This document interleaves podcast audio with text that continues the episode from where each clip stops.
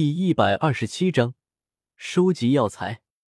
这里面的药材的确随意取用，不过每个人都有一定的份额。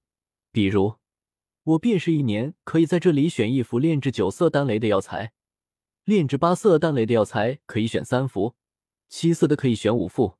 至于七色以下的，便是随意，而且取用的药材等级不能高于自己的炼药师等级。也就是说，若你是炼制八色丹雷的八品炼药师，你暂时便不能取用炼制九色丹雷的药材。如果你特别需要，则要自己去交换。当然，这些药材的份额是可以累积的。在这里，很多人依旧累积了上百副药材，不过并没有去领取。悬空子认真的解释道。古河微微点头，声音有些无奈的说道：“也就是说，我现在只能从这里取走一幅炼制八色丹雷的药材。”其他的药材都不能动了，这样的方法貌似并没有在根本上解决他的问题。理论上是这样的，不过小丹塔里的药材份额却是可以相互转让的。就比如我，我现在还有十二幅炼制九色丹雷的药材没有支取，若你想要，可以从我的份额里面扣。悬空子笑眯眯的说道：“那会长借你的份额给我用一下，我需要一些八色丹雷的药材和一些九色丹雷的药材。”听到玄空子的话，古河眼前一亮，搓着手，笑着说道：“那你拿去吧，药材方面我不急着用。”玄空子摆摆手，不在意的说道。见玄空子同意下来，古河再次表示感激，接着便跟着玄空子往下方扑去，开始采摘药材。从丹塔建立，小丹塔便已经存在了。当时丹塔创始者。一位斗圣巅峰，为了怕今后丹塔没有一处稳定的后方，于是利用自身强大的实力，开辟了这一处空间。虽然这一处空间没有远古种族那经过斗帝和无数斗圣加固过的空间那般广大与稳固，但在所有斗圣创立的空间之中，也属于顶尖。其面积几乎相当于小半个丹域。要知道，中域的别名就是丹域。小半个中域那是什么概念？远比一些大型国家的所有国土面积还要大。而这么大的地方，里面居住的人口，也不过是考核进来的上百个能够炼制七色丹雷的八品炼药师。如此广袤的面积，极为浓郁的天地能量，再加上上千年的积累，里面的高阶药材可以说是应有尽有。难怪这里的炼药师们不用为药材发愁。古河跟着玄空子往其中一个天地能量浓郁的山脉飞去。我们要去的地方，是我们丹塔创始者原先修炼的地方，那里也是小丹塔里能量最为充裕的地方，药材长势极好。你在那里，应该可以收集到全部自己想要的药材。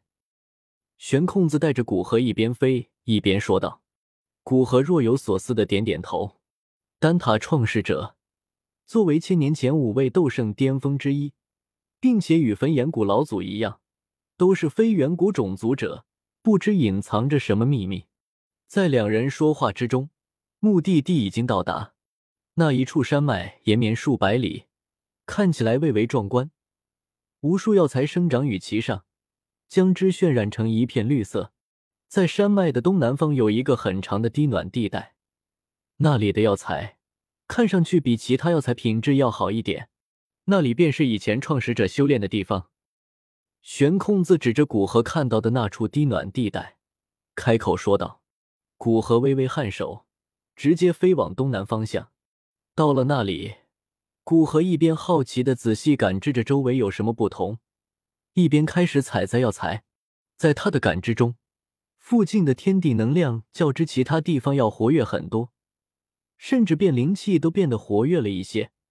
若是在这里修炼，相信久了，七品巅峰的炼药师会多一些机会突破八品的。当然，对于大部分八品炼药师来说，这里的作用其实并不太大。毕竟，哪怕天地能量和灵气活跃一些，对他们除了微乎其微的修炼速度提升之外，并没有其他的帮助。再探测下去，古河发现。这一片天地的天地能量都本能的往这一片区域的一处平滑的地面汇聚而去，哪怕那里并没有人吸收，这些天地能量依然不管不顾的自发汇聚。看来那里便是丹塔创始者修炼坐着的地方了。古河心里想着，对斗圣巅峰的实力不得不感叹：一处不知道多少年前修炼的地方，居然到了今天，对周围天地间的能量还有着影响，实在可谓可怖。再查探下去，还是什么都没发现，古河也就放弃，开始专心的采摘药材。毕竟，小丹塔里有比他灵魂力量强的人在，而且这么多年，要是那位丹塔创始者要留下东西，也早就被提前来的丹塔的人拿走了。在收集了三副九色丹雷的药材和五副八色丹雷的药材，古河便离开这里，到其中一位大长老席的长老那里登记。便离开了小丹塔。离开小丹塔，古河没急着炼药，而是飞往丹火阁。丹火阁在经过一两年时间的沉淀后，彻底消化了冰河谷遗留的大部分势力。目前是中州的一流势力，已经有好事者传出一塔一殿两宗两谷五方阁的名头。当然，若是算上古河，丹火阁的实力可远比其他四个要强。飞到丹火阁。古河远远的便看到里面一片热火朝天的景象，再看到古河从天空降落下来，那些老资格的丹火阁弟子连忙恭敬行礼：“副阁主，副阁主好。”如此情景，让那些后来吸收冰河谷势力而后加进来的丹火阁弟子摸不着头脑。不过跟着一起行礼总是没错的。当然，在古河一离开后，有那相熟的。便立刻开始打听了起来，在知道古河身份和战绩后，都露出与有容焉的神色。这是他们的副阁主。在古河降落在丹火阁所处的山崖之上，天火尊者很快听到弟子的传话，过来见古河。上一次见面已经是一年以前了，看来你在丹塔过得很充实啊。天火尊者笑着调侃古河，古河苦笑着摆手道：“别提了。”我都不想想起来。